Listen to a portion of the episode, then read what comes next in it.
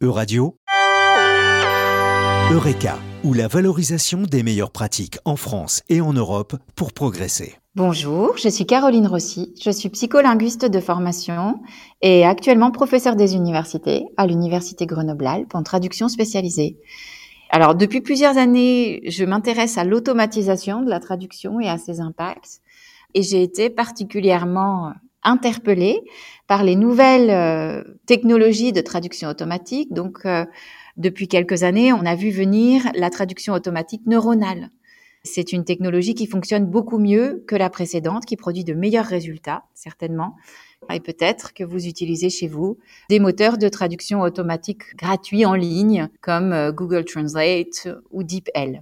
Donc la traduction automatique neuronale en anglais, c'est Neural Machine Translation.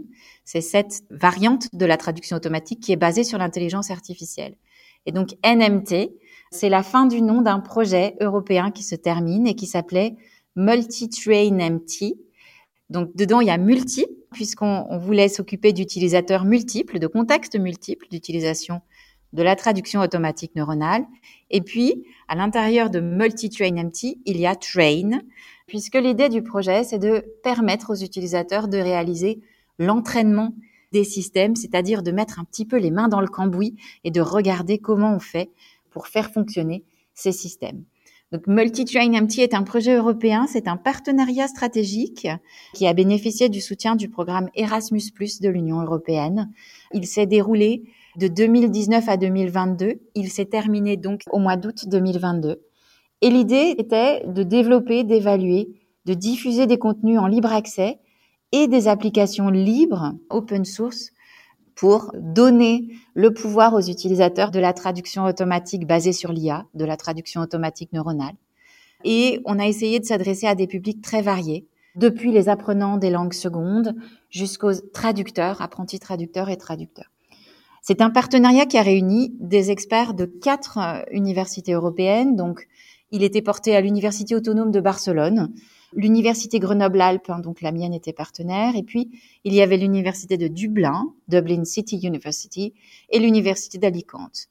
Dans ce partenariat euh, étaient également impliquées deux jeunes entreprises, Prompsit, qui est une jeune pousse euh, du campus d'Alicante, et Accelerator Machine Translation, une, euh, une jeune pousse du campus de Dublin.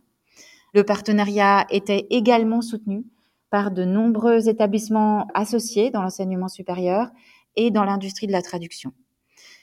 L'idée, comme je vous l'ai dit, hein, c'était de former à une utilisation raisonnée de la traduction automatique neuronale, utilisation raisonnée, éclairée, critique. Il y a plein de façons de le dire. En anglais, on parle de machine translation literacy pour expliquer ces nouvelles compétences qu'implique euh, la traduction automatique neuronale. Alors concrètement, on a conçu ensemble tous les livrables du projet lors de réunions de travail régulières dans nos universités respectives ou en visioconférence. Et les livrables, c'était un manuel de cours qu'on a publié en libre accès chez l'éditeur Language Science Press, où on aborde à la fois les fondements techniques de l'apprentissage automatique, tel qu'il est utilisé dans la traduction automatique neuronale, mais aussi les implications éthiques, sociétales et professionnelles de cette technologie on a créé une application pédagogique en ligne qui permet aux utilisateurs d'apprendre comment fonctionne la traduction automatique neuronale en faisant eux-mêmes fonctionner des moteurs de traduction automatique euh, plus ou moins spécialisés, hein, donc en réalisant eux-mêmes l'apprentissage.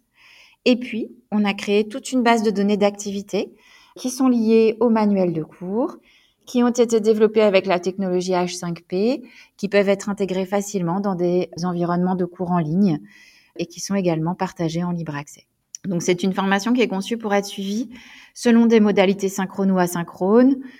On peut le faire en auto-apprentissage, mais aussi tout enseignant intéressé peut utiliser tout ou partie du cursus. On a essayé de tenir compte de différents niveaux de progression. Voilà un type de réalisation concrète du projet que je vous donne pour finir. On a testé en fait l'ensemble des livrables du projet lors d'une semaine de formation qui a eu lieu dans le Vercors au printemps dernier. Alors, pour cette semaine de formation, chaque partenaire universitaire est arrivé avec cinq étudiantes et étudiants qui avaient été sélectionnés dans son université. On a choisi des étudiants de master et de doctorat parce qu'on voulait tester absolument tout, donc jusqu'au niveau les plus avancés. Et la participation des étudiants lors de cette semaine était au-delà de nos attentes. Et l'enseignement pour nous qui avions créé ces contenus était aussi euh, une partie particulièrement agréable du travail. Peut-être pour conclure sur euh, les utilisations possibles de ces réalisations euh, dans les années à venir, eh bien, on espère et on sait hein, que certains des partenaires associés continuent à utiliser les contenus.